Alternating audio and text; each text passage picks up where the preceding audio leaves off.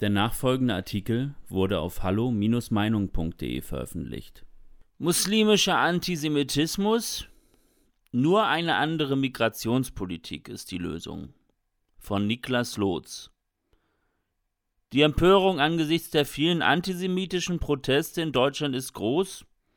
Wirklich glaubwürdig ist sie aber vor allem von Seiten der etablierten Parteien nicht. Mit Ausnahme der AfD hat keine im Bundestag der vertretenen Parteien in der Vergangenheit Einwände gegen die Einwanderung von muslimischem Antisemitismus geäußert. Was wir jetzt auf deutschen Straßen sehen, ist nur die logische Konsequenz, die aus dem jahrelangen Leugnen eines Problems resultiert. Spricht man in der öffentlichen Debatte in Deutschland über Antisemitismus, so sind sich sehr schnell fast alle einig, dies wäre ein rechtes Problem. Mit dem Verweis auf die deutsche Geschichte hat man hier dann auch schnell ein Totschlagargument zur Hand, welchem natürlich keiner widersprechen kann.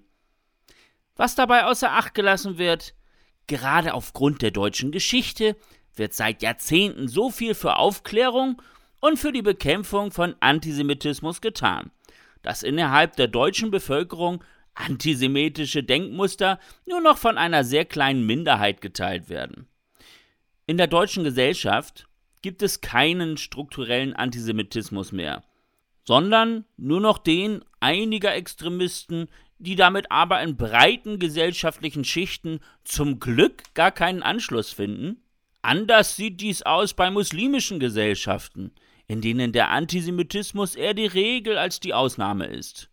Die Herabwertung jüdischen Lebens ist Teil der Lebenseinstellung. Mehrere Studien belegen, dass in der islamischen Welt antisemitische Einstellungen von der breiten Mehrheit der Menschen geteilt werden.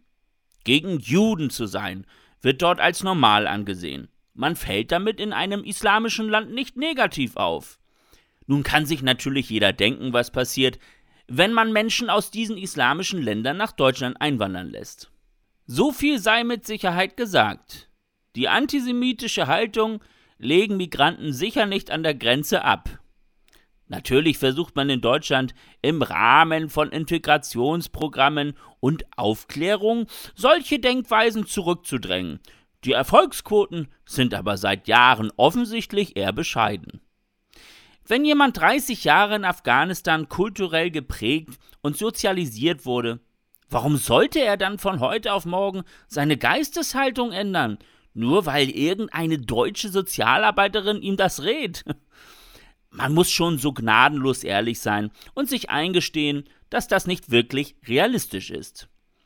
Diese Naivität zu glauben, es wäre möglich, jeden Menschen einfach umzuformen und zu integrieren, ist der Hauptgrund für die verfehlte Einwanderungs- und Integrationspolitik in Deutschland. Wenn nun in Gelsenkirchen ein Mob südländisch aussehender Männer vor einer Synagoge steht und Scheiß Juden brüllt, dann ist das unfassbar traurig und entsetzlich. Aber überraschend ist es nicht wirklich. Plakativ könnte man hier auch sagen, sowas kommt von sowas. Man kann nicht Millionen Migranten nach Deutschland einreisen lassen aus Ländern, in denen Antisemitismus Teil der Kultur ist, und sich dann wundern, dass dieser Antisemitismus plötzlich in Deutschland ist. Das scheint nun auch in der CDU angekommen zu sein.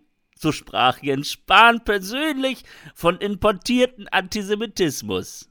Dass es seine Partei war und auch noch immer ist, die diesen Import durchführt, dazu hat er natürlich erstaunlich wenig zu sagen.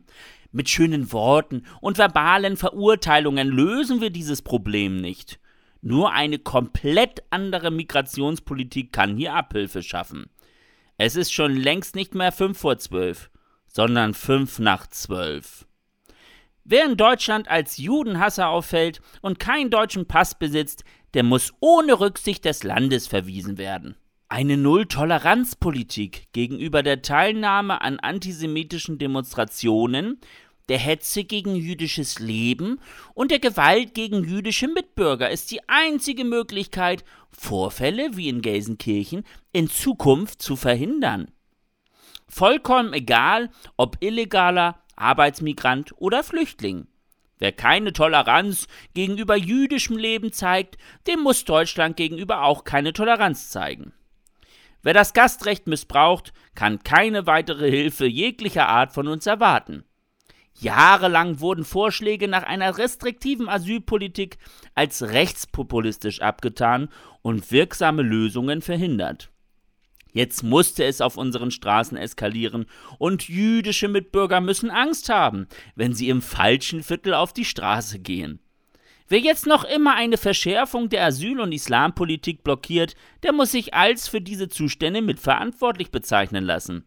Der darf sich nicht wundern, wenn wieder mehr AfD gewählt wird und wenn die Spaltung in diesem Land größer wird.